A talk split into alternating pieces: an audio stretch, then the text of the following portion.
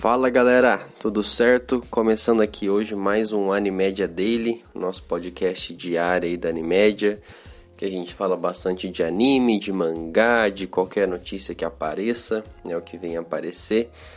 Então é isso, é para ser um, a intenção é sempre ser um podcast um pouco mais rápido, né, pra gente não não ficar muito tempo aqui, não ficar algo muito maçante todos os dias.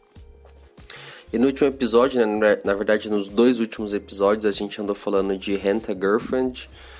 E, enfim, é um anime que eu tô curtindo bastante. Assisti mais outros dois episódios é, ontem, né? Ontem à noite assisti dois episódios, que foi o 5 e o 6. Então, como sempre, né? Como de praxe, igual vai ser nos próximos episódios, vamos ler alguns comentários aí. これが本当の猫の手も借りたい状況ってやつだにゃ então, bora ler alguns comentários aí que eu achei da galera que viu os episódios 5 e 6. Né? Vamos ver o que eles acharam.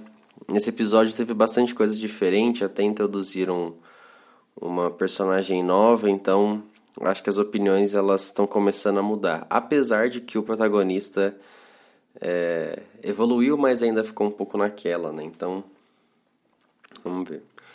Ó, o usuário chamado Parabéns falou: incrível capacidade de falar perfeitamente debaixo d'água. É, acho que ele falou isso porque acho que no episódio 5, quando ele salvou a Mizuhara na, quando ela caiu da balsa, é, ele gritou o nome dela embaixo da água. Na verdade, isso foi meio foi meio zoado mesmo, mas fazer o quê? Um anime, né, véio? A gente tem que considerar isso. O usuário fala, chamado fã de animes falou: Ô louco, que, mas que vó abusada. É que a avó deles combinou lá de fazer um, um esqueminha para eles. Ó, o Olomo, Otomo Olomo falou o seguinte: Não se engane, o prota vai decepcionar demais. Tomara que não seja igual no mangá. Aí o cara falou: Cara, até então está bem igual ao mangá e creio que vai seguir assim até o final. Esse protagonista idiota vai decepcionar muito ainda rapaziada não bota fé nenhuma no cara, mano. Mas assim, igual a gente comentou, já era meio provável que isso aconteceria mesmo. Até porque o, usuário, o, o usuário, o protagonista, tem que ter um, uma certa evolução dentro da história. Então, creio eu que ainda vai acontecer muita coisa, entre aspas, ruim ou decepcionante ali. Mas é normal, não acho que isso seja uma característica ruim do, do do personagem, não. Eu acho que é só a forma como o anime escolheu para evoluir a história. Então, tá tranquilo. Vamos ver alguns comentários do episódio 6 aqui. Ó, o Luiz André falou: top anime dos animes, melhor romance. Não acho que seja o melhor romance, mas. Mas. Tudo bem, o comentário vale a pena.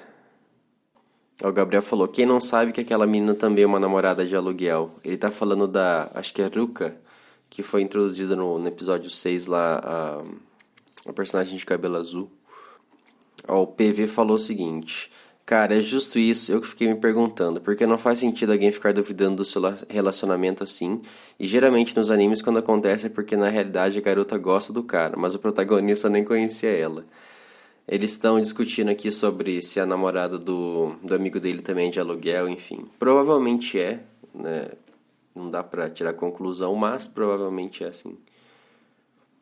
Então é isso. É, não teve muitos comentários interessantes aqui nos episódios 5 e 6, é mais a galera duvidando mesmo, falando do, do plot que tá acontecendo no, no anime. E eu acho que, igual eu falei, eu acho que vai continuar assim durante um, um tempinho ainda. Mas vamos ver como é que vai, vai dar uma guinada, porque ainda, além dessa nova personagem que foi introduzida, tem mais uma ainda.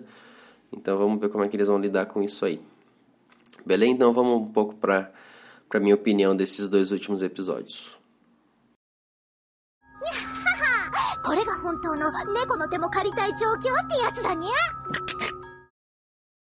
Eu particularmente gostei bastante desses dois últimos episódios deu para ver ali uma transição da, da Mizuhara em que ela não não que ela tá confusa, mas ela ainda tá começando a se perguntar em relação se ela tem algum sentimento mesmo por ele ou se ainda o trabalho, né, ela tá sendo profissional em relação a a ser uma namorada de aluguel, tanto que eles deixam isso muito muito é, em perspectiva, né? Quando eles vão lá pro, pro hotel, lá pros termas, e eles dormem no mesmo quarto e tudo mais. Então, assim, tá começando a criar essa transição, né, da, dela em relação a ele.